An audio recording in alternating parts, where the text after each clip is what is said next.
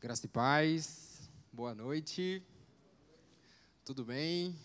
É um grande privilégio estar aqui, poder falar um pouquinho do que Deus tem é, ministrado na nossa vida, na minha vida profissional, juntamente com a minha esposa, e poder estar dividindo isso com vocês, né?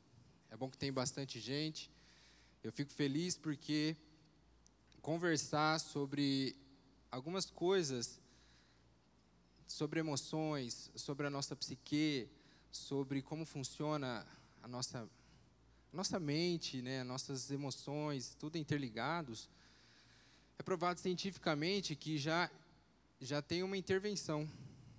Ou seja, quando eu aprendo um pouquinho sobre como a nossa mente funciona, nossas emoções e como isso está inter, interrelacionado. Deixa eu ver se está funcionando aqui. Ótimo é, já é uma intervenção em si, porque a gente aprende e isso já tem um impacto positivo. Olha que legal. Mais ou menos assim, quando você tem, às vezes, um diabético em casa, e aí você descobre que não pode tomar certos tipos de açúcar, ou quando tem alguém em pressão alta em casa, você descobre que você tem que separar o sal, ou diminuir no sal. Isso ajuda né, para quem tem essa enfermidade. E quando você conhece coisas da sua mente, da sua psique, isso também ajuda, isso também melhora. Então eu fico feliz por estar participando, por poder contribuir, por a gente trocar essa ideia sobre algumas coisas importantes. Bom, então vamos lá. Nós vamos falar de um tema delicado, um pouco complexo, mas isso é importante a gente estar aqui conhecendo sobre esse tema e eu queria dividir com vocês então o que foi ministrado no meu coração, o que eu busquei nos estudos, para poder também ajudar. Tudo bem? Eu vou usar bastante o slide porque eu acredito que quando você escuta e vê, você memoriza mais. Você entende mais e você a chance de você buscar essa informação depois a longo prazo, ela aumenta. Então eu vou usar bastante. Quem quiser do fundo sentar um pouquinho mais para frente para ficar mais fácil ver, Fique à vontade, tá bom? Então, ok, vamos lá. Bom, aqui rapidinho é os tópicos que a gente vai falar, né? Epidemiologia, mídias sociais, o que fazer, quando isso acontece na família, o que, é indicado, né? Ah, já aviso, alguns slides eu vou passar mais rápido e outros eu vou passar mais devagar, tá bom? Que eu vou dar ênfase em algumas coisas importantes. Bom, algumas perguntas para a gente começar a refletir. O que precisamos compreender? O que, que a gente precisa saber sobre esse tema suicídio e saúde mental? O que, que será que está faltando para a gente entender mais e eu conseguir, minimamente, poder guiar minhas atividades, o jeito que eu lido com a minha família, comigo mesmo, como é que eu cuido da minha saúde mental? É, que demandas estamos talvez negligenciando? A gente tem percebido, as pesquisas mostram, vamos falar um pouquinho disso, que o, o suicídio tem aumentado. E o que será que a gente está deixando de fazer ou fazendo a mais que isso tem aumentado? É uma solução rápida e prática? Afinal, a gente cuidar de uma pessoa que está nessa fragilidade é uma coisa rápida e fácil? É uma coisa, não é, infelizmente, é uma coisa complexa, varia de cada um. Por que este aumento nos dias atuais? Então, por que será que está aumentando nos dias atuais? A gente percebe, de modo geral, que hoje em dia temos menos guerra do que há 80 anos atrás, por exemplo. A gente tem mais direitos do trabalhador, da mulher, do indígena, né? Parece que a democratização está crescendo um pouco, então a qualidade de vida está maior, a chance de você chegar até os 80 anos né, é muito maior do que há 50 anos atrás. Mas a, o suicídio tem aumentado. Então por que isso? E o que compõe nossos dias atuais que a gente deve repensar? A gente vive dias bem peculiares onde a humanidade nunca chegou aonde chegou. Por exemplo, Nunca a humanidade viveu o acesso à rede social, a smartphone, a informações instantâneas como nos dias atuais. O que isso implica ou não implica? Está totalmente ligado à saúde mental? A questão da pessoa idealizar, planejar ou executar um suicídio está ligada à saúde mental dela? 100% ligado. Bom, não podemos é, não falar um pouquinho de como a gente está nos dias atuais. Hoje a gente vive um mundo muito mais complexo, né, muito mais, talvez, relativista, líquido, no sentido de as coisas se esvanecem muito rápido, as relações humanas são muito trocadas, objetos, lugares, é, coisas afetivas, principalmente os próprios relacionamentos, eles são trocados muito rápido. O relacionamento a longo, pro, a longo prazo, amizade, casamento, sociedade, tem diminuído, né? muito mais conectado do que antigamente. Eu até vi um, um vídeo que fala sobre a infância nos anos 80 ou 70. Eu nasci em 87. E aí fala lá um trecho que me chamou a atenção, que assim, a gente brincava na rua e a gente ninguém sabia que a gente estava brincando, a gente era desconectado, né? Isso me fez refletir um pouco sobre a infância e a adolescência de hoje, né? Isso é bem diferente na maioria dos casos. Mais acelerado, acelerado não quer dizer velocidade. Uma coisa é velocidade, ou fazer uma coisa com eficiência e rápido. Outra coisa é um mundo acelerado, onde as coisas ficam um pouco para trás ou medíocres. Isso também acontece em várias situações. E competitivo, né? muito competitivo em muitos aspectos, principalmente mercado de trabalho e etc. Bom, então, essa introdução, eu queria passar rapidinho então nos conceitos. Suicídio que é uma morte auto-infligida com evidências claras da intenção da pessoa de morrer ou não. Então, é, você vai ver que as evidências, às vezes, de um ato suicida está muito claro. A pessoa estava trancada no apartamento dela, estava caída no chão, uma arma e um furo na cabeça. Está claro que não foi um homicídio, foi um suicídio. E muitas vezes também tem aquele suicida que deixa em dúvida, as evidências não mostram claramente que a intenção dessa pessoa era essa. Por exemplo, ele vai ele vai numa festa ou talvez um bar, bebe muito e aí acelera o carro a uma velocidade exorbitante, bate e não se sabe se é realmente a intenção ou se foi o efeito do álcool, se foi uma negligência e muitas vezes a gente não descobre porque a pessoa se foi mas às vezes a, a, a, intenção, a, real intenção foi tudo bem planejado, a pessoa queria executar isso. As tentativas, né, o comportamento, com evidências também implícitas ou explícitas, às vezes eu consigo ver evidência que era isso, às vezes está, a pessoa escondeu. A ideação suicida, que é pensamentos ou a crença da pessoa do que ela tem sobre isso, e a intenção é a expectativa do desejo que ela tem sobre isso. Agora um pouquinho de epidemiologia, ou seja, como é que estão as pesquisas, pesquisas recentes que falam sobre o suicídio. Bom, 800 mil pessoas cometem suicídio mais ou menos dentro de um ano, ou seja, no nosso cenário mundial, a média é 800, 800 mil pessoas. O suicídio foi responsável por 1,4 das mortes total de, global de mortes em 2012. É a terceira maior causa entre mortes entre jovens. A taxa de suicídio aumentou em 60% no Brasil, num estudo de 61 a 2006, especialmente entre os jovens. No Brasil, o crescimento foi de 29%, no outro estudo de 80 a 2006. Há registro de suicídio infantil a partir dos 6 anos de idade, infelizmente. Lógico que para uma criança, ela é limitada no conceito de que ela tem sobre o morrer, é bem mais, é muito diferente, mas existe já alguns dados. E o suicídio infantil, assim como a depressão, tem aumentado, se eu for pensar nos últimos anos. Que mais? Bom, mais de 95% das pessoas que cometeram suicídio, elas têm um transtorno mental, foi diagnosticado com algum transtorno mental.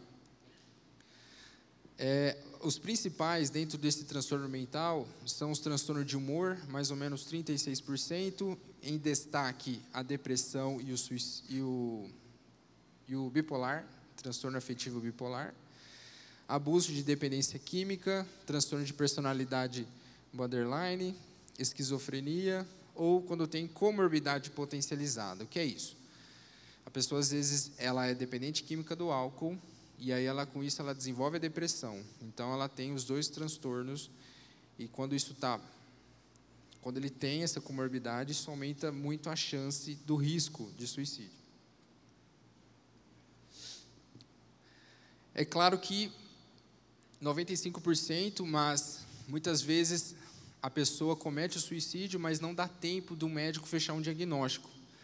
E também não só ela tem um transtorno mental, Muitas vezes ela pode estar passando por um estresse a longo prazo, criança, adolescente ou adulto, e ela não falou com isso com um profissional, não procurou ajuda, ela chegou numa fase extrema, isso tem mudanças significativas no humor, no, no biológico dela, e aí ela acabou tentando tirar a própria vida, e acabou acontecendo, e ela não, não conseguiu fechar um diagnóstico. É, de que ela tinha um problema ali também mental. No Brasil, entre 2000 e 2012, houve um aumento de 10% na quantidade de mortes. Para cada suicídio, há em média 5 ou 6 pessoas aproxima, aproximadamente ao falecido que sofrem consequências bem significativas, financeiras, emocionais, sociais, quando perde essa pessoa por causa disso.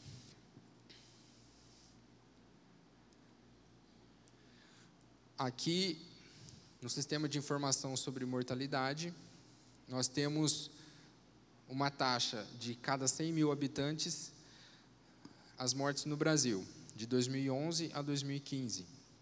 A gente percebe aí um, uma crescente. E as, em 2011 até 2016 foram notificados mais de 170 mil lesões autoprovocativas e isso acontece muito mais com os homens do que com as mulheres. Né? Percebe ali que o gráfico ele aumenta relativamente, vai distanciando no final. Ou seja, os homens, infelizmente, eles estão tendo esse, esse ato, está aumentando, principalmente nos homens. Então, isso nos faz repensar um pouco também. O que está que, que que acontecendo com os homens no dia de hoje? Que sofrimento é esse? Que ambiente que é esse que está tão ruim e que eu sofro tanto que minha opção é tirar a vida, porque está insuportável. É, é multifatorial, né? não existe uma resposta certa para isso, mas uma coisa a gente percebe, principalmente na prática clínica, que o homem é muito difícil de procurar ajuda. O homem tem dificuldade de se abrir, o homem tem dificuldade de falar o que sente. A mulher tem muita facilidade. Nisso ela elas são um exemplo. O homem não tem. Geralmente o homem procura psicólogo, por exemplo, em três fatores. Ou ele está com baixo rendimento no trabalho, ou a mulher, esposa ou filha, está insistindo muito, ou atrapalhou o desempenho sexual. Aí ele procura ajuda. Mas devia procurar antes. Assim como, por exemplo, um tratamento de câncer, quanto mais precoce eu trato, melhor a chance, transtorno mental se aplica também. Quanto mais cedo eu tratar, conversar, falar, ter um feedback de uma pessoa, de um profissional, melhor o tratamento. Então, do total de mortes, fica assim, ó, 79% são homens, 21% são mulheres. Então é muita coisa.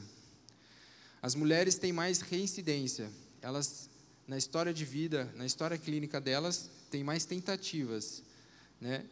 Mas os homens estão está muito discrepante isso, né? Então tem algum fenômeno por trás disso para a gente repensar como homem também, como sociedade, como amigo, como irmão, como pai, como filho.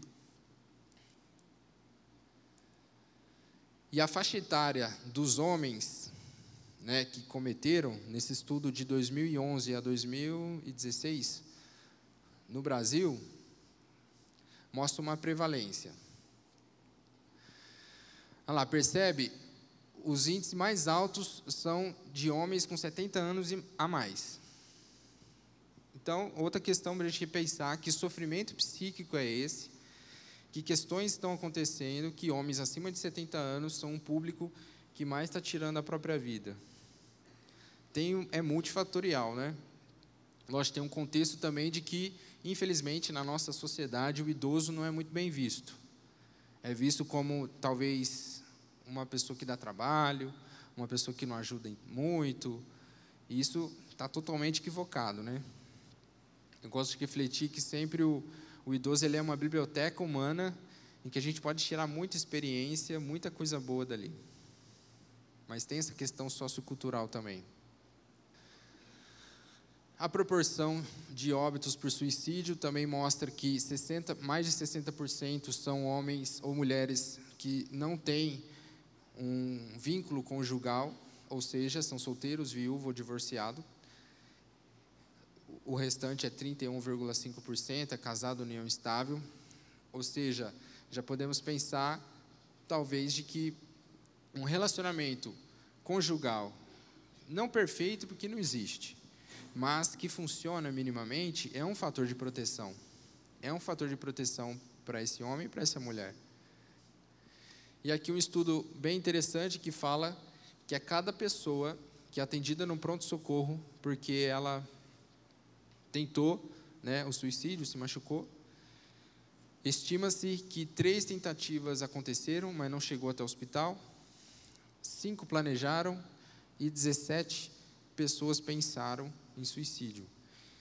Então, parece que antes de um final, a pessoa ela pensa, pensa, pensa.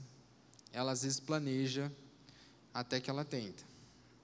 Lógico, existem casos agudos, com uma impulsividade que a pessoa não planeja e quando vê ela foi, mas não é a maioria. Mas isso também reflete o que a gente pode pensar também nos dias atuais. Bom, e mídias sociais, suicídio também é importantíssimo a gente falar, que tem alguns pontos muito importantes. Há indícios de correlação do uso da internet com o aumento do suicídio. E também conversas em grupos virtuais podem incentivar a pressão ali, principalmente de adolescentes, a fazer o ato. Então, infelizmente, às vezes o adolescente vulnerável encontra outro vulnerável e ali um dá força para o outro para planejar ou executar, ou quando não aparecem esses fenômenos de jogos, como apareceu da baleia azul, do jogo da Momo, por exemplo, em que fortalecia, né, esses grupos de risco a cometer o ato. Bom, adolescentes também vítimas de cyberbullying, ou seja, o bullying ele também ele causa um sofrimento psíquico, principalmente em adolescentes vulneráveis, pode potencializar um suicida, um, uma pessoa que está idealizando, está vulnerável, e o cyberbullying também, que é quando eu ridicularizo uma pessoa fazendo uma montagem com a foto ou com alguma coisa da pessoa, ou eu compartilho coisas íntimas dela, e isso tem um efeito né, global e uma sensação de, de que nunca vai se apagar. Né? Então, isso tem também potencializado a vulnerabilidade, o sofrimento psíquico de alguns jovens. E também cartas e bilhetes tornam-se públicas muito rápido, né? quando quando a pessoa se despede, quando acontece o ato. Isso também não tem um efeito, tem um efeito que a gente fala de encorajamento, que a gente tem que tomar muito cuidado como cidadão em compartilhar né, cartas, vídeos ou fotos de pessoas que acabaram de cometer, porque se cair num grupo errado, aquilo pode suscitar, encorajar. Percebemos nas pesquisas que quando, por exemplo, um ator famoso muito famoso, mundialmente famoso, comete o suicídio, os índices de suicídio aumentam no mundo inteiro. Então, a mídia, existem novas leis para isso. Então, fica a dica: se você receber alguma coisa, só repasse se for para um profissional. Se for para uma pessoa que você tem certeza que não vai repassar, ou de caso contrário, eu aconselho, não repasse. É. Não repasse, porque em respeito à família também, e, e também para a gente evitar de que talvez uma pessoa que está no nosso contato mande para um grupo vulnerável, só que ele não sabe, e aí a gente vai ter o efeito que a gente não quer. Bom, e no CID-11, que é a nova classificação internacional das doenças, que vai entrar em vigor a partir de janeiro de 2022 ou 21, se eu não me engano, tem um, uma nova psicopatologia, que é o, o vício ligado a games. Ou seja, dentro das psicopatologias, né, transtornos mentais, está lá dependência química de jogos, de compras, e agora vai entrar também jogos online. Ou seja, isso tem adolescentes ou pessoas que estão tendo problemas com isso e também precisam de ajuda. Principalmente se isso está em excesso, se há prejuízos nas áreas escolares ou laborais. Então já é uma coisa para a gente pensar na nossa família também e nos nossos adolescentes. Bom, aí existe o fator de risco, que é um estudo demonstrou que não tem como descobrir exatamente se, pessoa, se, cada problema, se cada estressor na vida da pessoa, ela vai tentar o suicídio. Mas existem os fatores de risco. Quanto mais fator de risco, mais a probabilidade disso acontecer. Quanto menos fator de risco, menos probabilidade. Que são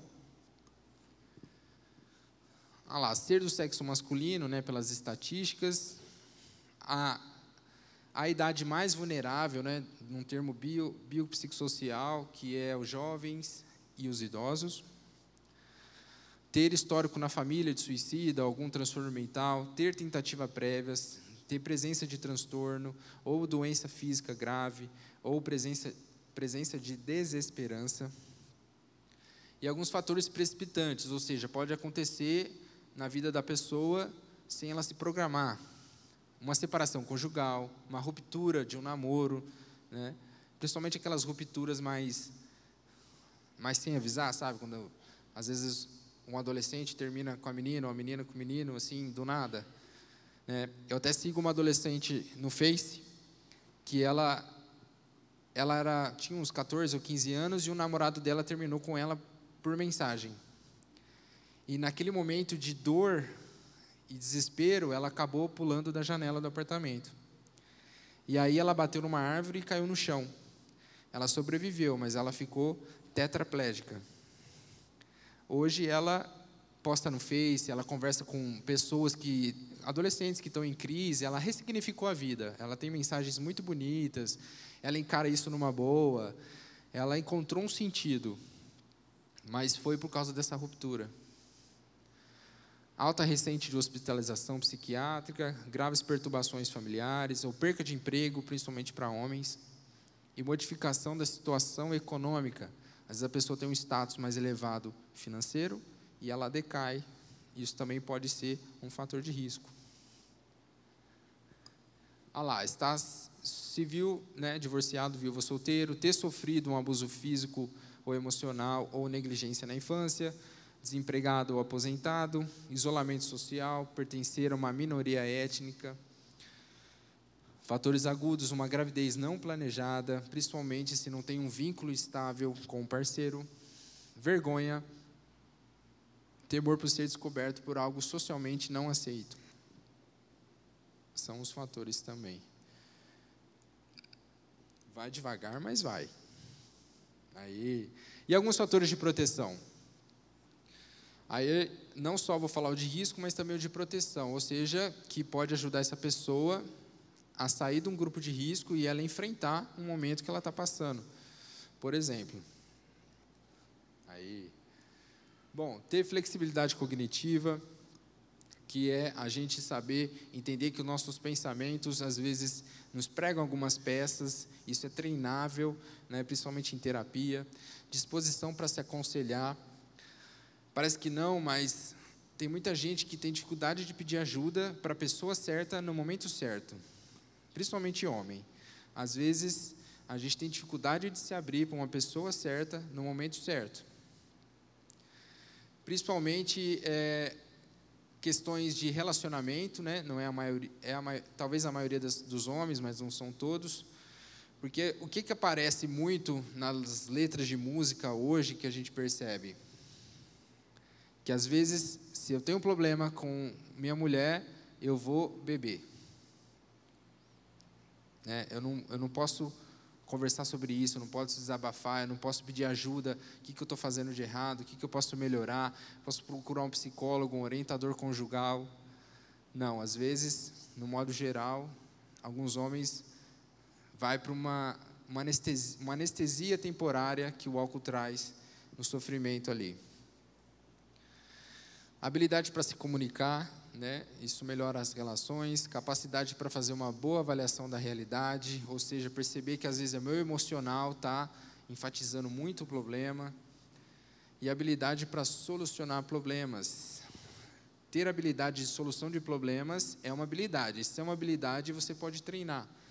E treinando, você pode ficar muito bom nisso, né? Fatores de proteção dentro da estrutura familiar. Então, ter um bom relacionamento né, ali com cada membro da família. Senso de responsabilidade em relação à família. Né? Eu, eu senti que eu sou responsável por, pela esposa, pelos filhos ou pelo marido. Crianças pequenas em casa, às vezes costuma ser um grande fator de proteção. Eu já atendi muitas pessoas, principalmente mulheres, que estavam num sofrimento muito intenso e descartaram o suicídio porque pensaram: o que, que meus filhos vão fazer se eu for embora? Então, isso acabou sendo um fator de proteção para ela. Ter pais atenciosos e consistentes, principalmente no caso de crianças e adolescentes, e apoios em situações de necessidade. Sempre o relacionamento familiar, ele é uma troca. Uma hora eu preciso de ajuda, eu recebo.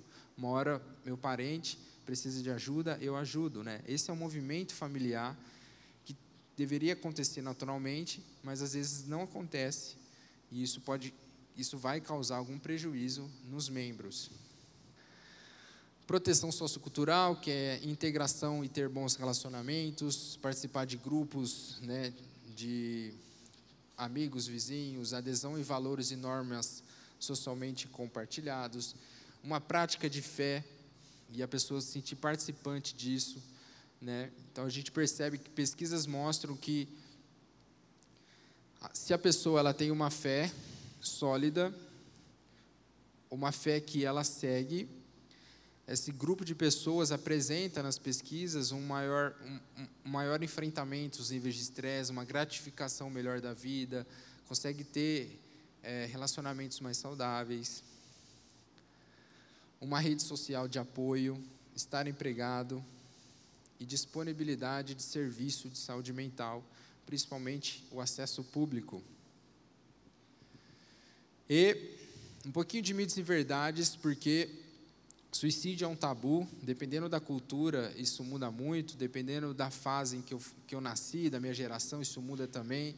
Então, eu peguei alguns mitos e verdades importantes para a gente conversar. Vamos lá, um mito. Pacientes que falam em suicídio raramente o cometem.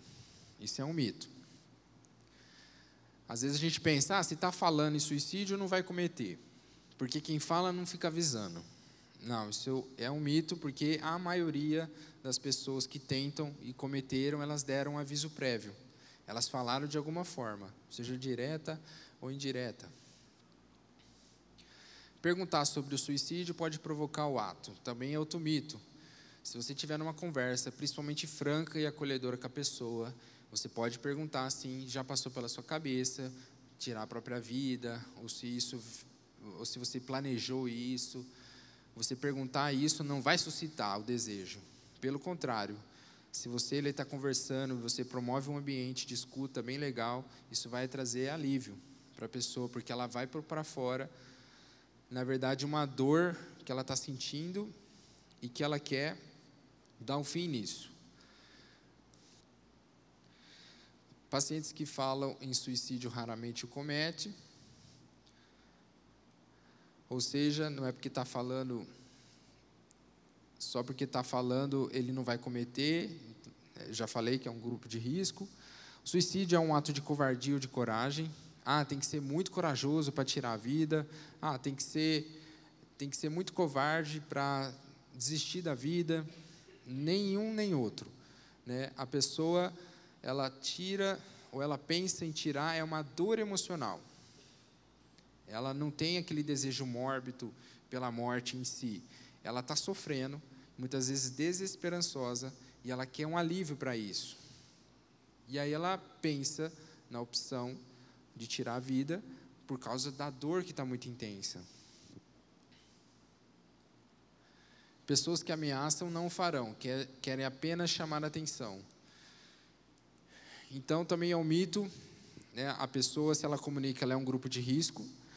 Ah, mas tem aquelas pessoas que manipulam e ficam ameaçando, mas no fundo, no fundo não vai fazer. Tem. Não é a maioria, mas tem. Mas se esse parente, ou esse adolescente, ou esse adulto, ele usa dessa ferramenta, a manipulação da família, essa família já não está legal.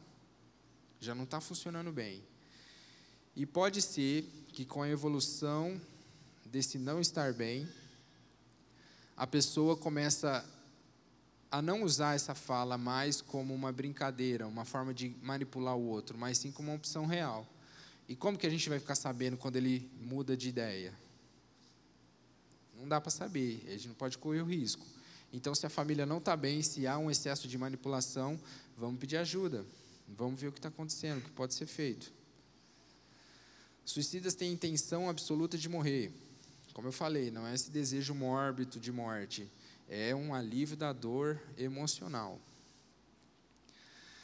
Melhor após uma crise significa que o risco acabou. Nem sempre, principalmente se a pessoa ela é interna por causa de um surto mental, né? Isso precisa ser acompanhado, validado por uma equipe multiprofissional, seria o ideal. A pessoa que já pensou em tirar a vida terá esse risco para o resto da vida. Também não, Pode ser que a pessoa, naquele momento, ela estava muito perdida, hum, sofrendo, ela pensou nisso, mas depois ela enfrentou, depois ela elaborou um luto, ela conseguiu passar por cima, e aí ela ficou bem, nunca mais pensa. Então não é porque uma vez ela pensou que significa que vai ser o resto da vida. O suicídio é uma decisão individual, pois cada um tem o direito ao livre arbítrio. Não é bem assim, porque essa pessoa ela tá o processo de tomada de decisão dela tá não está 100% e muitas vezes a gente protege ela dela mesma. Ou seja, a pessoa pode até falar, mas é direito meu, a vida é minha, eu escolho o que eu quiser. Assim, mas essa escolha você não vai ter o direito. Eu vou te ajudar porque o seu momento é específico, porque a sua dor é específica agora e tem tratamento, tem uma saída tem uma esperança. Bom, e circunstâncias que sugerem alta intencionalidade, né, que a gente ficar atento, né, na questão das pessoas. A comunicação prévia, se a pessoa escreve mensagens ou cartas de adeus ou de despedida, providências finais no ato, às vezes a pessoa está arrumando coisas que ela nunca arrumou, faz anos que está parado, ficar atento a isso, somado aos outros sintomas planejamento detalhado, preocupações para que o ato não seja descoberto, ausência de pessoas por perto que possa socorrer. Às vezes a pessoa não está bem e aí, por exemplo, ela perde um animal de estimação, que também dói muito. Aí ela quer ficar sozinha, mas sozinha mesmo, dentro de casa, mas ninguém visita, ela não sai para nada, não seria o ideal. Principalmente se ela já tem está passando por depressão ou algum transtorno de ansiedade, o ideal é orientar essa pessoa para buscar ajuda. Não procurar ajuda após uma tentativa, usar métodos mais violentos, afirmação clara de que quer morrer ou desapontamento por ter sobrevivido no caso de tentativa. Aqui rapidinho também, nós temos um fator hoje que a gente consegue identificar através de alguns testes se a pessoa tem uma desesperança. Ou seja, se esse sentimento está muito forte na pessoa. Porque existem, através das pesquisas, uma pessoa pode ser depressiva, mas com esperança, e uma pessoa pode ter, pode ter a depressão e sem esperança. Esse grupo de pessoas sem esperança, ele, ele é um risco maior dela tirar a própria vida, porque ela não vê uma saída, ela não enxerga. Por mais que às vezes está bem claro, está nítido, mas ela não está conseguindo enxergar. Então, isso pode ser avaliado de pessoa para pessoa, mas também ajuda na intervenção. Bom, então, como ajudar diante de tudo que a gente falou? O que fazer quando a tentativa aparece na família? Isso é muito importante porque a gente nunca espera, parece que nunca vai acontecer na, na nossa família, mas e se acontecer? Se necessário, sem um espírito de condenação, ou seja, só conversar com a pessoa o que, que ela, o que, que passou nela. Principalmente adolescente, eu vejo o que, que acontece, que é muito comum. Às vezes o adolescente tenta o suicídio e, felizmente, ele não vai a óbito, mas vai para o hospital e aí ele sai do grupo de risco. Quando os pais vão vê-lo, os pais às vezes têm uma reação de, de falar assim: que absurdo, como assim você deixar sua irmã sozinha? Como você tem coragem de deixar sua, seu pai sozinho? O que, que eu fiz para merecer isso? Eu entendo, super entendo que o familiar está sofrendo muito, está sentindo uma série de emoções, tristeza, culpa, e é difícil lidar com isso. Mas quando eu tenho essa fala para um adolescente ou um jovem que acabou de tentar, isso gera mais culpa nele. Isso vai gerar talvez mais remorso e talvez potencializar uma ideia de que da próxima vez ele vai tentar um método letal. Então, essa família está fragilizada, o certo é ser orientada e apenas ouvir. Às vezes só chegar, ouvir, perguntar se está bem, perguntar o que a pessoa está sentindo, falar que está ali do lado, sem julgamentos, é o mais ideal, nesse momento mais delicado procurar a melhor solução possível para a situação, ensaiá-la com participantes, ou seja, eu conversar entre família, o que, que a gente pode fazer, o que o papel de cada um vai fazer, como que a gente pode ajudar esse parente nesse momento frágil. Definir uma pessoa para sempre comunicar com o médico e com o psicólogo. Esclarecer dúvidas quanto a medicamentos, incluindo eventualidade de dose, principalmente em transtornos complexos, como dependência química, por exemplo repassar e aprimorar o plano de segurança, né? Como que a gente como que a gente vai lidar se a pessoa tiver uma crise de ansiedade, talvez, ou se ela estiver naquele dia com o humor está bem para baixo. Combinar procedimentos a ser adotados em casos de emergência. Como que a gente vai guiar essa situação? Como que a gente vai, quem faz o quê? Isso é muito importante. E rapidinho também, que o tempo está curto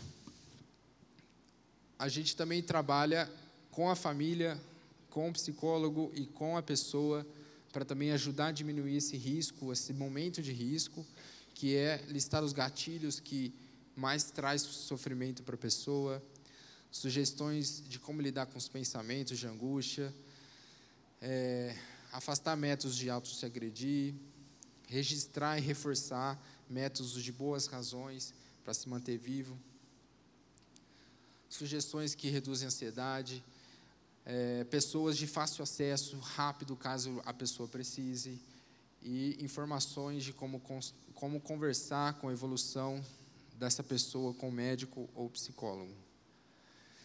E como ajudar uma pessoa, é, quando você ouvir frases desse sentido, é, eu estou cansado da vida, não há mais razões para viver, eu queria sumir eu queria, mais coisa que eu queria na vida era sumir, sabe? Pegar minhas coisas e ir embora. Geralmente essas pessoas não são ouvidas, né? Elas são rejeitadas ou às vezes invalidadas. O melhor momento para esses momentos é você ouvir ela. Né? Então, procure um lugar adequado, lógico, um lugar que dê para ouvir direito. Se você está, lógico, num ambiente de risco, sair dali, sei lá, numa ponte ou num prédio muito alto. Reservar um tempo para escutar essa pessoa, ouvi-las afetivamente com acolhimento, ter empatia, né? Empatia é uma habilidade socioemocional que as pesquisas mostram que ela está descendo. As pessoas estão mais apáticas hoje, né? E isso prejudica as relações. Ou seja, a, a empatia é eu me colocar no lugar do outro, tirando os meus julgamentos, e aí eu começo a entender um pouquinho da dor, né, sentir um pouco do que a pessoa sente. Não vou sentir igual, mas eu sinto uma parte daquilo. Isso promove uma escuta, um acolhimento. Muito importante nesses casos. E muitas vezes, muitas vezes não, na maioria você nem precisa resolver o problema. Às vezes você não vai nem conseguir. Mas só de você falar que você está ali para ouvir e que você não sabe como resolver, mas você está ali presente, isso ajuda muito. É uma pessoa que está passando por um sofrimento psíquico. E também contactar a família, né? não deixar essa pessoa sem contactar a família ou às vezes um profissional, incentivá-la a procurar ajuda e, se possível, acompanhá-la ela. Eu vou lá com você, vamos lá falar com o médico, vamos marcar uma consulta, né, para acompanhar essa pessoa porque ela está nesse momento vulnerável. E o que não fazer? Você deve evitar pré-julgamento, ou seja, julgar o que a pessoa, se aquele sofrimento é pequeno, médio alto. A gente precisa ter mais que eu percebo assim, a empatia, ela favorece eu respeitar a dor do outro. Porque cada um sente de um jeito. E muitas vezes, por uma série de fatores, uma, uma adolescente ou um adolescente perdeu o namorado ou namorada, para ele é uma dor muito grande. Talvez para você, quando você era adolescente, você tinha ali um mecanismo que você nem sabia que você tinha e você deu um jeito, você lidou, doeu, mas passou, mas essa pessoa não tem. E o jeito que ela sente é muito mais intenso. Então, quando a gente respeita a dor do outro, aí sim eu promovo esse lugar de acolhimento, de ajuda. Não interrompa a pessoa, né? deixa ela falar. Não diga que está ocupado, né? reserva um momento. Não faça o problema parecer trivial. Né? Ah, mas isso aí, não, você perdeu o emprego, mas você arruma outro. Ixi, você é bom profissional. Isso aí não vai nada, não. Já já você está empregado de novo. Eu sei que a nossa intenção é promover, né, ajudar, dizer que a pessoa é boa e que vai dar certo. Mas às vezes é um momento só de, de ouvi-la mesmo. Porque às vezes isso invalida o que ela está sentindo. E aí ela pensa, pô, eu sou, eu sou um nada mesmo, né? Eu ainda estou sentindo o que eu nem deveria sentir. E aí vem mais culpa, vem mais estresse. Então isso não ajuda. Então ficar dizendo que ficará tudo bem. É lógico, a gente fala assim, ó, mas vai ficar tudo bem, né? No sentido você pode falar isso, mas você não fala de modo exagerado em que, pessoa, em que você invalida o que a pessoa está sentindo. Ah, está doendo. Não, mas vai ficar tudo bem. Ah, está doendo aqui. Não, mas vai ficar tudo bem. Isso aí passa. Aí é melhor você não falar, é só escutar. Tentar impor suas regras ou estilo de vida. Não, ó, eu passei por esse problema parecido, faz isso, faz assado, vai dar certo. Talvez não é o momento também. E às vezes a pessoa não tem esse ritmo. Né? Às vezes às vezes na, na mente dela não é um caminho. Você tem que sondar, no mínimo, para ver se, se, se é uma opção, se é o momento de falar disso. Né? Tentar se livrar do problema acionando outros serviços, né? sem esse, esse acolhimento, dar falsas garantias, então não dê falsas garantias, eu vou conseguir isso, eu vou conseguir assado, isso vai passar em tanto tempo. É melhor você falar que vai estar ali para ajudar. E se, for, se você for estar mesmo. Ou jurar segredo. Não jure segredo porque a pessoa abriu para você que ela vai tirar a própria vida. Você fala, ó, isso aí eu não posso jurar porque eu preciso te ajudar. E eu quero que nós vamos junto. Ou você fala com a sua família, ou eu posso até ir junto com você para você falar que você não está bem e que você precisa de uma ajuda. Você precisa de orientação. Então não jura segredo, também porque você não pode ser omisso. Você vai ajudar ela a procurar ajuda. De modo geral, onde buscar ajuda, CAPS, Centro de Avaliação da Vida e Emergência. E aqui dois pontos que eu quero enfatizar para a gente terminar, que é nossa saúde mental, gente, a gente pode definir que ela é feita nesses três tripés. Na minha prática clínica, com todos, 100% dos pacientes, eu trabalho uma boa qualidade de sono, uma alimentação mais saudável e atividade física. Por quê? Pesquisas mostram que o cérebro que não dorme, ele não fica bem. O sistema límbico, que é onde processa suas emoções, se você não dorme bem, ele fica mais vulnerável. Quando você dorme, há toda uma, uma limpeza feita nas suas células, através de hormônios, e o seu cérebro ele fica resumidamente, funcionando da maneira certa. E onde é processada as suas emoções? Aonde que sua mente fica interligada, às vezes, naquele problema, preocupação? É tudo aqui.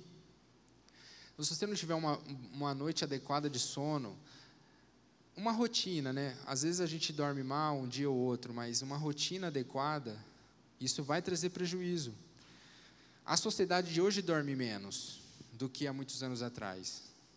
E isso traz uma série de implicâncias, inclusive a vulnerabilidade a desenvolver um transtorno mental.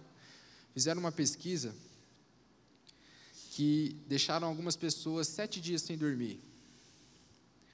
E essa, essas pessoas começaram a apresentar delírios, psicose, alucinação, ilusão, um surto muito parecido com a esquizofrenia. A pesquisa teve até que ser interrompida por questões éticas, por medo até dessas pessoas não conseguirem voltar ao seu estado normal. Sete dias sem dormir. Ou seja, nós precisamos cuidar com carinho com o sono. Alguns tipos de transtorno mental, isso aqui é essencial. Quem é bipolar, dependente químico, não pode negligenciar o sono, porque ele fica mais vulnerável à recaída, ele fica mais vulnerável ao surto no estado maníaco, né, que é aquela euforia. Então, uma boa base de uma saúde mental é o sono e a alimentação saudável. Você tem aí trilhões de células e elas todos os dias precisam de nutrientes. E aonde a gente encontra nutriente? Na natureza ou alimentos multiprocessados? Na natureza. Quando você não manda nutrientes suficiente, né, manda só alguns antioxidantes, tantos antes. Você não está nutrindo a sua célula. E o seu cérebro é feito de célula. Os neurônios. Se você não dá uma alimentação saudável também, você não tem esse cérebro trabalhando bem. E você sabia que você não tem estoque de neurotransmissor?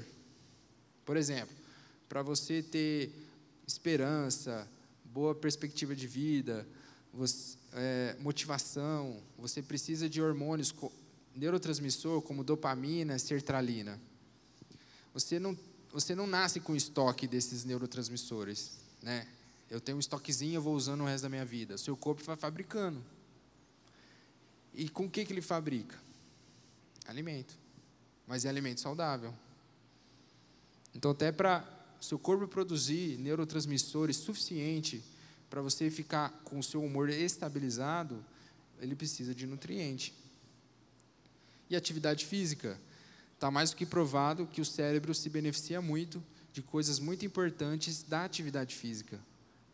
Então, atividade física virou questão de saúde mental. Sedentarismo é uma vulnerabilidade no meu humor, na minha ansiedade. Isso não é bom. Certo?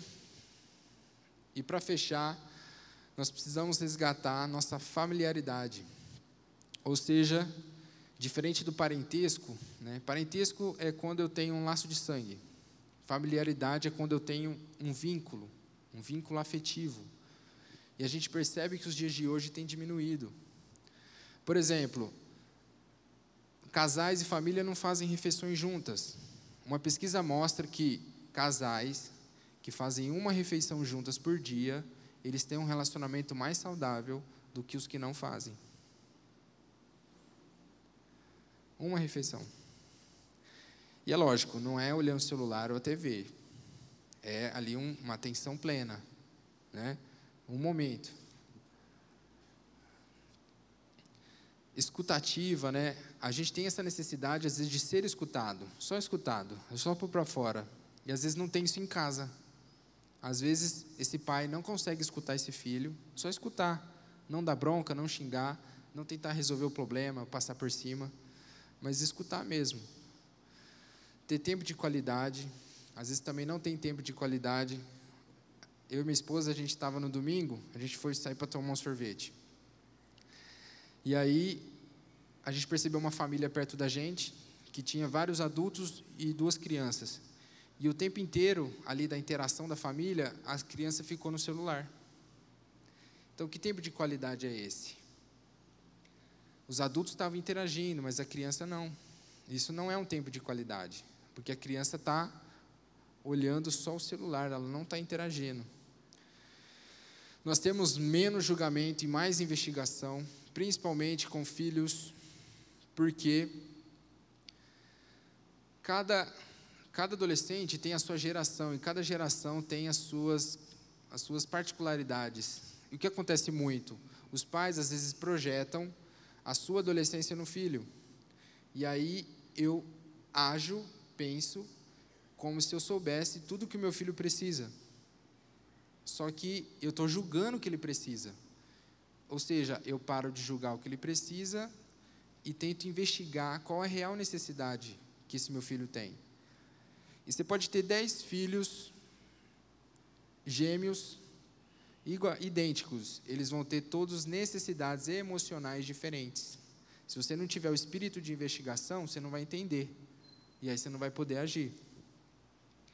E reuniões de família, né?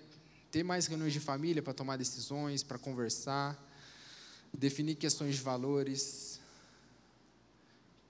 Que meu tempo esgotou, eu vou pular essa e ter mais abraço, mais olho no olho, porque eu não sei se uma pesquisa mostra que 87% das crianças elas reclamavam que os pais ficam muito no celular. Ou seja, existe uma biologia do afeto. Você abraçar uma pessoa que se ama muito, por mais de 30 segundos, já libera hormônios e neurotransmissores que trazem relaxamento. Toda a interação social ela depende de olhares recíprocos. Isso mostra em pesquisas também de habilidades sociais. Ou seja, precisa desse olhar, precisa dessa troca. Eu preciso, às vezes, olhar no olho do meu filho, da minha esposa, para entender que, opa, não está bem, deixa eu investigar, deixa eu conversar, deixa eu promover um ambiente aqui.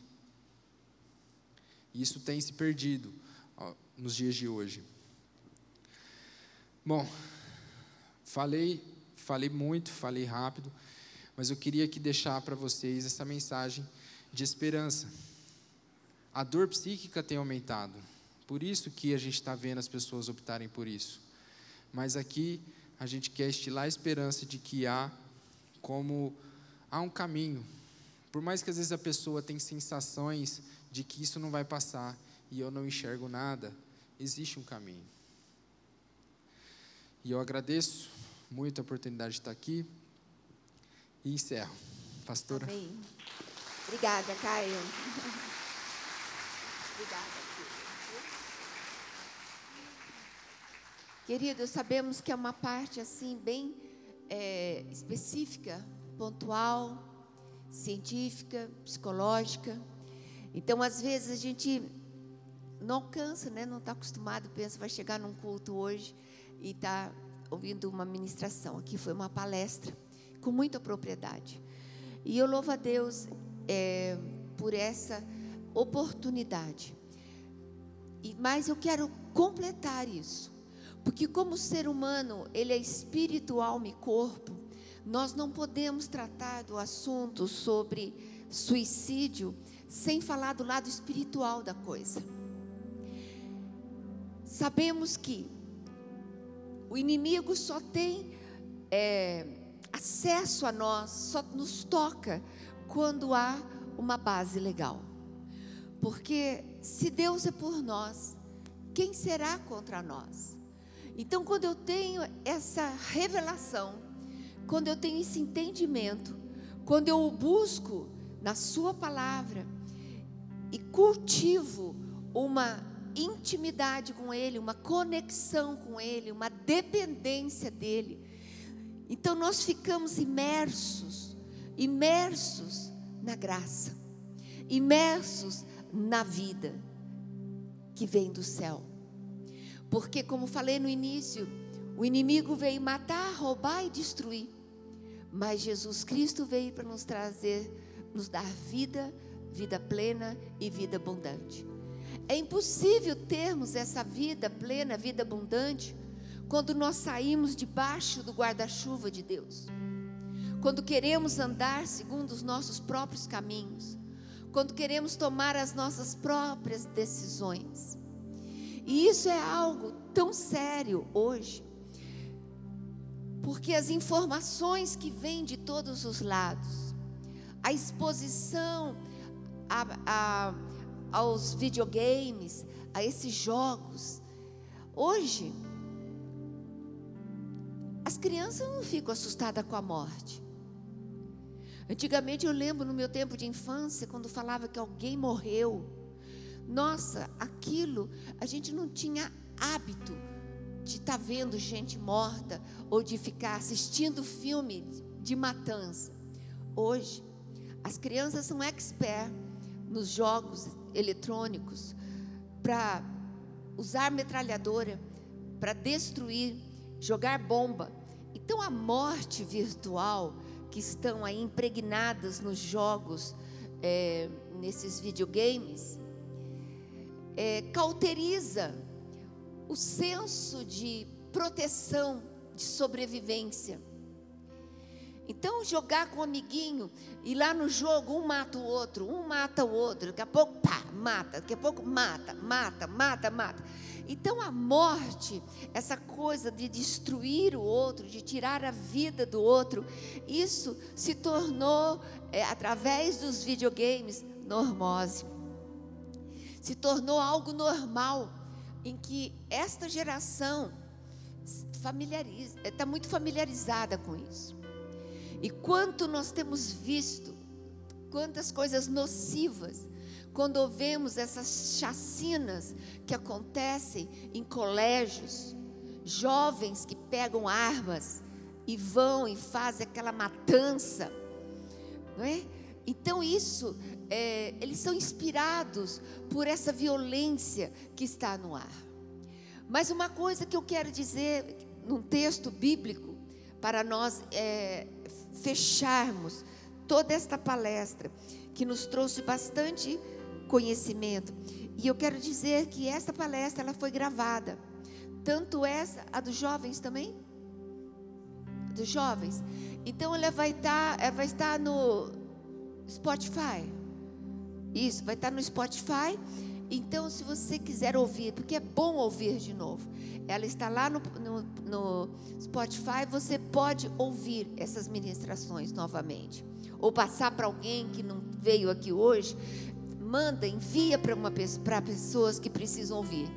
Então, queridos, a palavra de Deus em Pedro, ela fala muito clara. 1 de Pedro 5, a partir do verso 5, diz assim: Semelhantemente, vós jovens, sede sujeitos aos anciãos e sede todos sujeitos uns aos outros e revestivos de humildade porque Deus resiste aos soberbos, mas dá graça aos humildes.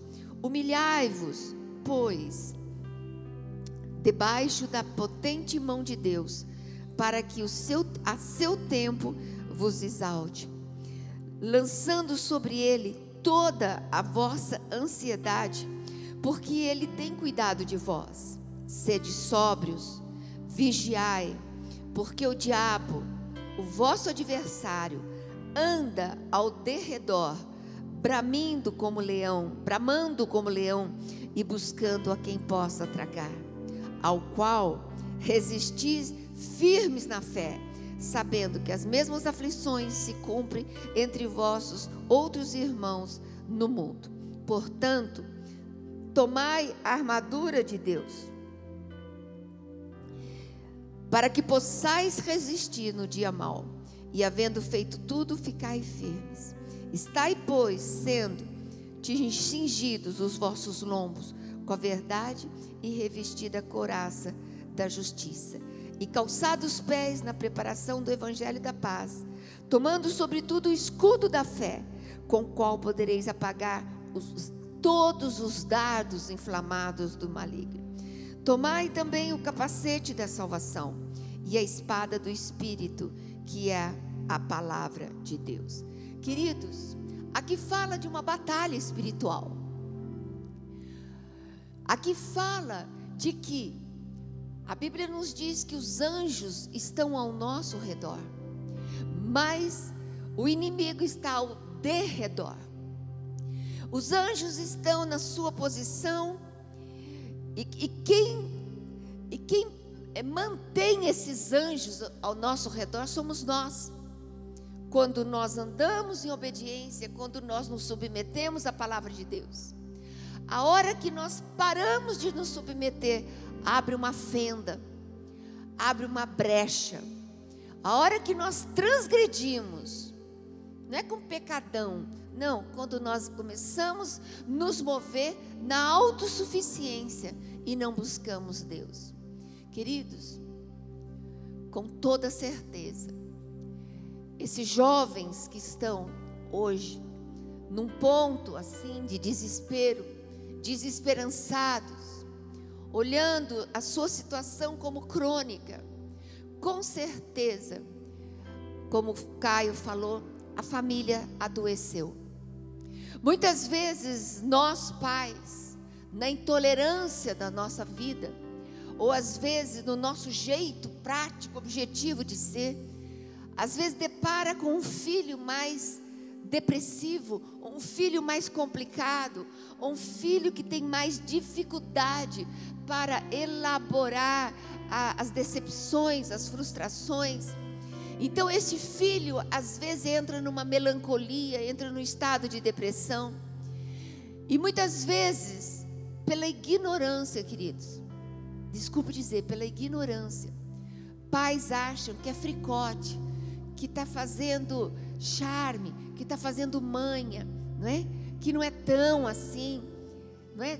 Como é que ele não, as pessoas não veem?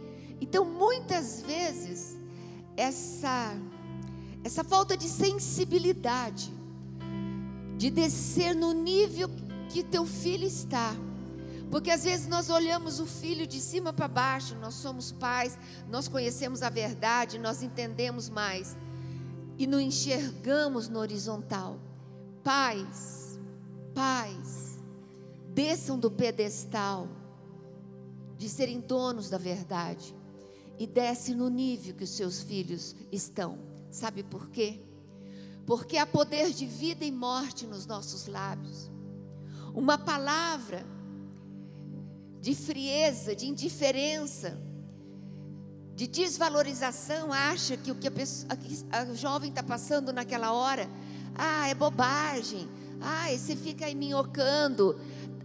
Às vezes a dor emo, emocional é tão grande, é tão grande, mas o espírito de crítica, o espírito de julgamento, cauteriza a sensibilidade e a afetividade dos pais e não alcançam a dor do seu filho.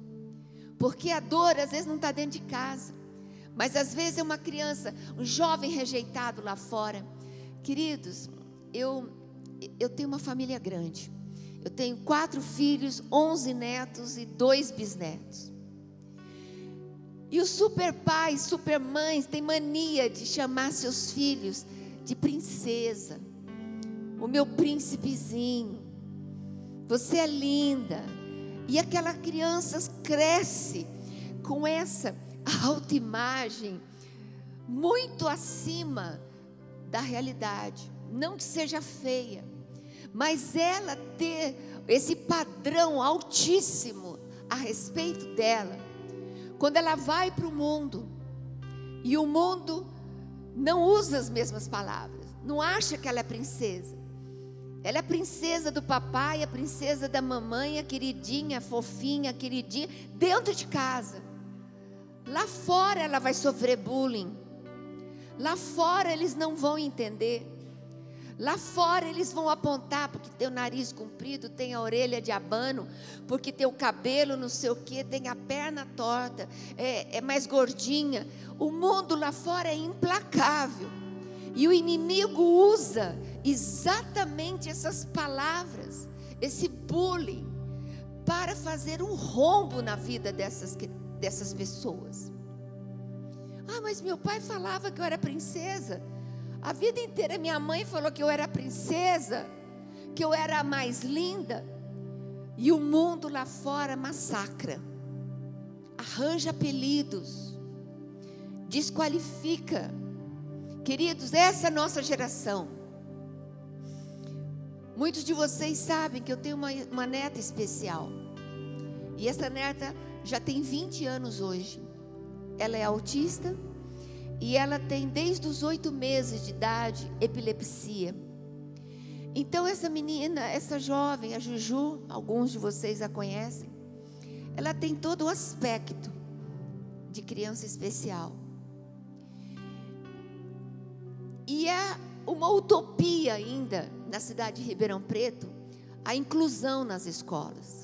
Os professores estão despreparados, porque são crianças que não não enquadra é, na qualificação da FEBEM, da FEBEM não, da APAI. Mas são crianças que dá para conviver numa inclusão da escola.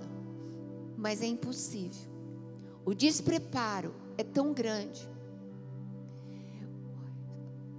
O bullying que essas crianças especiais sofrem na escola, não só por parte de alunos, mas por parte de professores desqualificados, despreparados, intolerantes. Essa minha neta, o ano retrasado, ela sofreu um bullying numa das melhores escolas aqui de Ribeirão Preto. E, e o nível do bullying é: você é esquisita, por que, que você não morre? Hein? Nem Deus te ama. E ela tinha uma paquerinha Falei assim: ah, o teu paquera, ele me ama, não ama você. Vê se morre, vê se morre. Duas vezes os professores pegaram ela tentando pular do terceiro andar de uma, da escola. O desespero, a desestrutura da dor, do bullying. A maldade era implacável. Implacável. Quando nós ouvimos o áudio de coleguinhas dela que mandaram para ela, eu falei: não é possível. Isso aqui nasceu no inferno. Então, os nossos filhos se submetem a isso. Tem uma dor, um sofrimento, um complexo de inferioridade. Não é aceito no grupo. E às vezes chega em casa, o pai não entende, a mãe não entende o porquê do choro. E essas crianças se trancam nos quartos. E amados, e aí é prato cheio para o inimigo. Então a Bíblia diz assim: para nós nos protegermos contra os dardos inflamados do maligno. O maligno lança dardos, porque a nossa mente, queridos, é uma fábrica de pensamentos. Tudo que vivemos, tudo que passamos, tudo que assistimos, tudo isso vai multiplicando os pensamentos. Como diz, eu não posso, ninguém pode impedir dos pensamentos entrarem, mas nós podemos impedir do pensamento ficar. Mas alguém com dor não tem força para combater os maus pensamentos. Então, jovens assim se acham um lixo. A palavra de um pai tem um peso absurdo um pai diz uma palavra ou coloca a filha no lugar de saúde mental, ou ele, quando fala algo terrível, joga uma filha, um filho, no lugar de desequilíbrio mental. E o inimigo vem, que vem, e vai falando, vai criando na mente, isso é espiritual. O, inimigo ele não sabe o que nós pensamos, mas ele pode jogar dardos. Ninguém me ama, ninguém me quer, eu sou um lixo, eu não mereço viver, por que, que eu estou aqui? Isso não passa, as pessoas não mudam, então eu vou tirar minha vida. E outro dia, nesse episódio que houve aí, de jovens suicidando, o alerta do conselho de pastores foi justamente que o povo não se mobilizasse para lá, por uma orientação psicológica, porque de repente essas pessoas que se suicidam de uma certa forma passam a ser o centro das atenções.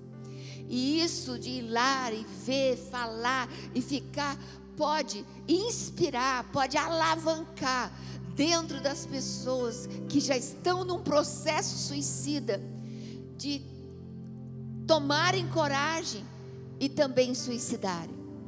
Teve uma jovem do nosso meio, muito jovem, que ela diz: se eu tivesse lá, eu pularia. Aí eu perguntei para ela, ela falou assim: Mas você falou isso mesmo? Ela disse: Falei. Nossa, mas como é que você vê? Como é que você se vê? Não, porque já vem com uma ideia pré-estabelecida. Mas como o Caio falou, não é que tem coragem ou se é covarde. Não, mas na hora que um pula, outro pula, e ela com essa ideia crônica dentro dela, um outro pular, é encorajamento para que uma pessoa assim que não tem coragem se sinta encorajada também para pular. E foi isso que ela me falou. Doze anos. Amados, eu louvo a Deus por essa palestra. Eu louvo a Deus pela verdade sendo chegada a nós. Porque o inimigo está olhando para nós. Às vezes pai e mãe é forte, mas tem um adolescente frágil com uma cabecinha frágil, vivendo uma exclusão, um bullying lá fora que às vezes pais nem sonham, nem sonham. Jovens que estão se sujeitando a fazer coisas para serem aceitos e amados, para ganhar quirera, uma, uma merrequinha de aprovação e de aceitação. Igreja do Senhor. O povo se perde por falta de conhecimento, mas nós temos a Deus, nós temos a luz, nós temos o Espírito Santo que habita em nós, nós amamos nossos filhos, nós amamos nossos familiares. Está na hora de tomarmos posição, enquanto é tempo, porque muitos que já estão ameaçando, joga aqui, corta braço, ah, mas cortou só para chamar atenção. Não, é um mito. É um mito que ah, ela faz isso só para chamar atenção. Não é. O processo da dor está se tornando cada vez mais crônico e mais difícil. E não é brigando, não é por força nem por poder que as coisas vão ser solucionadas. É pelo Espírito Santo de Deus. São pessoas que estão entrando no buraco e não conseguem sair. Então, amados, nesta noite, por causa dessa força espiritual, não sei, você que está aqui nessa noite, talvez você esteja vindo angustiado. Uma das épocas, quando eu vi ali a estatística dos suicídios de homens a mais de 70 anos, eu me lembro no plano cruzado. Quando Collor deu aquela ordem, colheu todo mundo, fechou todo mundo, pegou a poupança de todo mundo. Quem lembra do plano cruzado? Quantos homens se suicidaram? Lembram? Homens idosos, porque não havia mais esperança. Um jovem começa a trabalhar de novo, mas um homem de 70 anos, de 80 anos, que toda a poupança, tudo que ele ajuntou da, da aposentadoria, o plano Collor levou embora. Era só dar um tiro na cabeça mesmo, porque não tinha mais esperança. Não tinha força para trabalhar. Não tinha alegria, não tinha energia, não tinha fé e não tinha esperança. Quantos, quantas pessoas, quantos homens, homens se suicidam por causa de crise financeira? Outro dia, eu vou falar, não era alguém desconhecido, foi minha filha a mãe da Júlia. Nessa crise, ela tentava abrir a porta do carro e se jogar. Uma menina, uma mulher de 20 anos, ela é maior do que eu. Foi ficando um momento tão insustentável que um dia passou pela cabeça da minha filha. Passou pela cabeça da minha filha. Algo soprou na cabeça dela, que são 20 anos. 20 anos de luta essa menina tinha convulsões e convulsões durante o dia. Então, várias no dia. Então, uma subvida. Ela não tem vida. Sempre cuidando dessa filha. Precisou agora mudar para São Paulo. E nessa fase aguda do suicídio, ela pensou, um dia ela se abriu comigo e falou: Mãe, Vem um desejo tão forte no meu coração de eu tirar a vida da Júlia e me matar. Para quê? Para que a gente não desse mais trabalho para ninguém, porque ela não via esperança. Graças a Deus que ela tem Deus. Mas ela, quando ela confessou aquilo para mim, eu falei, eu falei, filha, mãe, mãe, eu olho para frente. Se um dia eu morrer, quem vai cuidar da Júlia? E ela falou: Eu sei que você é a única pessoa que vai. Mãe, mas a desesperança é tão grande.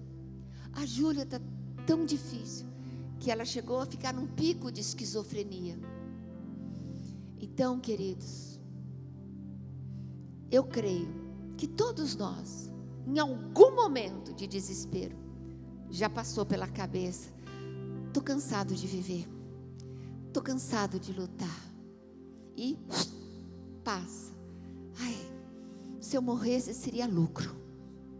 Então, eu quero te convidar a ficar de pé nesse momento. Graças a Deus que nós temos um Deus que é o Deus da vida. É um Deus da vida. A esperança para o ferido a esperança para o ferido.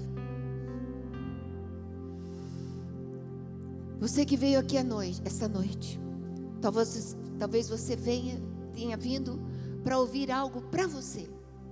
Ou talvez você veio para ouvir algo a respeito de um cônjuge, ou de um filho, ou de um amigo, ou de um namorado, ou de alguém que você conhece, que, que tem uma situação que já chegou para você e falou: Olha, a minha vontade é morrer, a minha vontade é acabar com a minha vida. Talvez você chegou aqui dessa forma. Então, muitas vezes, nós perdemos o foco, porque o inimigo, essa jovem, ela falando que no coração ela até cria que Deus existia. Mas a hora que ela entrava no quarto, aborrecida, chateada, fracassada, diz que a mente dela via uma força e dizia: Deus não existe. E ela passou a acreditar na mente que Deus não existia. E de repente aquilo que era mais forte do que ela, ia tomando, tomando, tomando, tomando. Existe já um problema mental, porque quando entra um pensamento assim, ela não tem defesa. O olhar dela sobre a vida está vulnerável. Hoje as pessoas, se não tiverem Deus muito firme, não têm sustentabilidade para suportar os momentos difíceis e os momentos de angústias e o momento de desafio. Então, nesse momento, eu gostaria de orar por você. Que você possa fechar os seus olhos e entender por que, que você veio aqui. Você que está debaixo de uma opressão, você que está debaixo de uma ideia obsessiva, você que já até planejou tudo, ou talvez você seja pai, mãe, parente de alguém que, que você sente que está prestes a fazer algo. Eu quero te chamar aqui à frente para nós orarmos por você. Não fique preocupado de que vão achar de você ou deixar de achar. Ah, vão me julgar. Não, ninguém vai julgar. Hoje é dia de libertação. Hoje é dia de livramento. Se a pessoa que você sabe não está aqui, representa essa pessoa, vem em nome dessa pessoa. Traz o nome dessa pessoa no teu peito, no teu coração, diante de Deus. E creia na libertação dessa noite. Creia na cura nesta noite. Que você verdadeiramente possa ser humilde, humilde, para que todos os seus medos, possam sair no nome de Jesus. Eu gostaria da igreja aposto, você que não veio, mas você fica aposto, chega perto. Vocês que se dispuseram a ser a equipe de apoio, chega perto. Olha, sinto uma presença, um arrepio, algo. Eu quero que vocês entendam o que nós estamos falando. Não, não começa a orar ainda não. Não põe as mãos, que ainda não acabei de ministrar. Eu quero dizer algo. O nível de batalha espiritual que está sendo travada nesta noite, neste dia, aqui, é imenso. Eu quero dizer algo. Hoje, na hora do almoço, um almoço normal, meu marido, minha filha e eu na mesa. E nós estamos nos mobilizando há dias, desde a semana passada. A fúria do inimigo contra a minha vida foi algo tão absurdo que nós estávamos na mesa, numa refeição normal, de durante a semana. Pastor Zé Luiz saiu do lugar dele para servir um prato, coisa que normalmente eu que sirvo. De repente ele não viu uma taça e ele bateu nessa taça com o prato dele. E essa taça bateu numa, numa outra tigela. E ela veio estilhaçada em cima de mim, essa taça. E ela veio em direção ao meu olho, tocou no meu olho, foi aquele instinto, veio no meu rosto, aqueles cacos de cristal, não é vidro. Aquela coisa, eu tomei aquele banho de caco de vidro. E o meu olho, e aquilo arranhando dentro do meu olho, aquela coisa tão louca, tão absurda, era algo que tinha vindo justamente no meu olho esquerdo, que tudo meu é o meu olho esquerdo que eu tenho glaucoma, tenho dificuldades no olho. E naquele momento, a hora que eu fui para o escritório pegar o colírio para lavar, lavar, então aquela, aquele pó de, de cristal não saía, aquilo arranhando, arranhando o meu olho. E lá naquele momento o Senhor me mostrou: isso é o inferno se levantando, mostrando que hoje haverá livramento. O inimigo não quer que você seja livre. O inimigo não quer que você tenha fé. O inimigo não quer que você tenha esperança. O inimigo quer que você ache que acabou para você. Queridos, o inferno pulava quando Jesus Cristo foi crucificado naquela cruz, porque ele achava que tinha acabado. Não, ele ressuscitou. Ele ressuscitou então que você neste dia que veio pela razão pelo qual veio, Deus sabe. Deus sabe. E nesse momento nós queremos justamente declarar que maior é aquele que está em você do que aquele que está no mundo.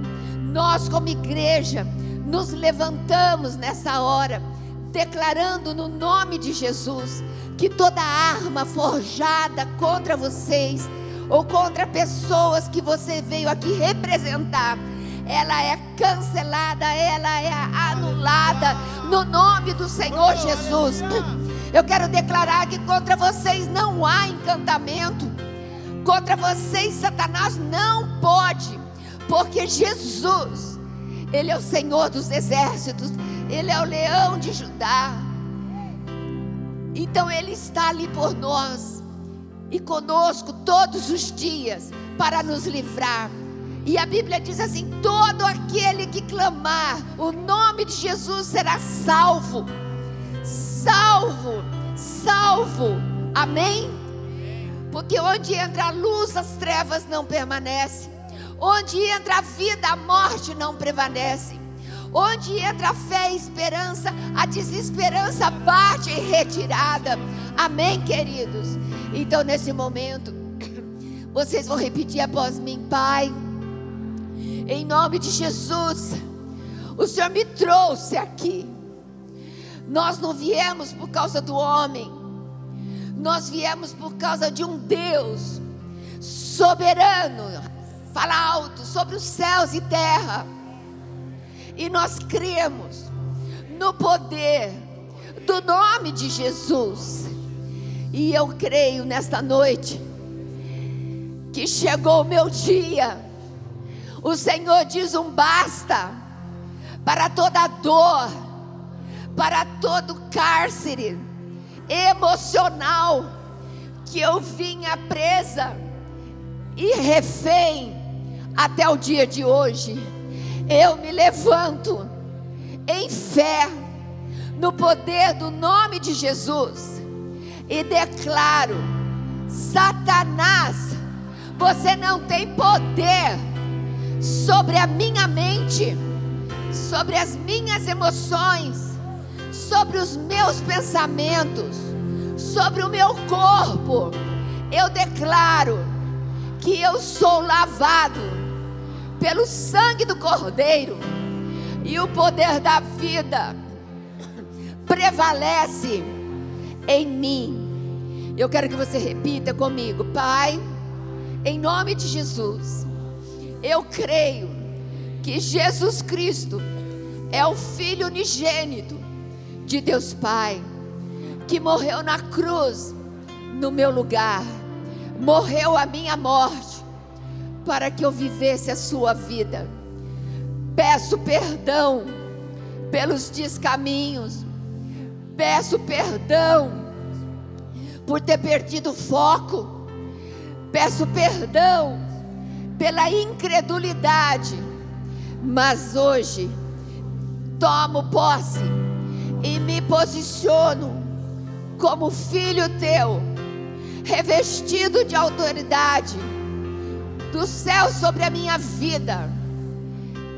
Eu coloco a minha vida diante de ti e convido a Jesus Cristo a entrar e se assentar no trono do meu coração.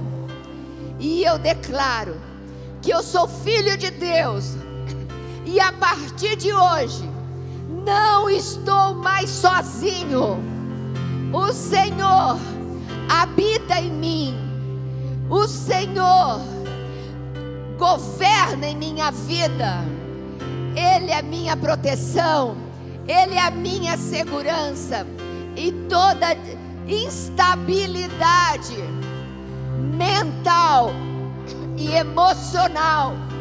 Eu rejeito agora, em nome de Jesus, e declaro cancelado, desmascarado toda mentira que Satanás tem plantado na minha mente.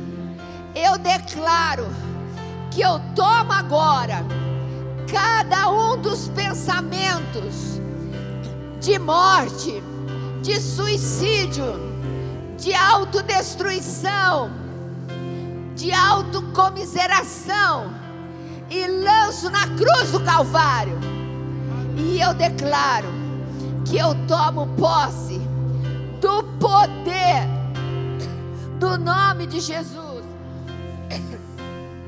E agora, eu me abro, eu abro a minha mente coloca a mão sobre a tua mente. Pai, em nome de Jesus, vem com teu fogo, destrói todo pensamento negativo da minha mente, toda base legal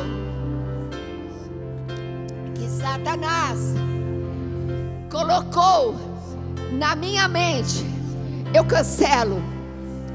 Todo pensamento cauterizado, incrustado de morte, baixa estima, de desqualificação, de desamor, eu cancelo em nome de Jesus. Eu declaro que toda linha de raciocínio errôneo eu rejeito também em nome de Jesus. Pai, eu declaro que a partir de hoje eu me abrirei com zelo e com dedicação para conhecer os seus pensamentos a meu respeito, porque o que me define não são as minhas quedas, nem as lutas, nem os tropeços, mas o que me define são os seus pensamentos. E agora, eu me fortaleço na força do seu poder, porque eu creio que Jesus Cristo veio para desfazer, diga, desfazer toda a obra de Satanás contra a minha vida. E eu declaro que eu desligo toda perturbação maligna da minha vida e declaro que o Satanás e os seus demônios pode bater retirada agora da minha vida, da minha casa, da minha família, dos meus filhos. E eu declaro pela palavra que todo poder e a soberania do trono de Deus eu ligo agora na minha vida e na minha mente. A partir de agora, não mais rastejarei, não mais mendigarei, porque o Senhor preenche todo o vazio do meu coração e nivela, e nivela a terra do meu coração e remove todos os buracos emocionais, todo buraco de ausência e carência, o próprio Deus preencherá e amalgamará na minha vida. Amém, queridos? Amém.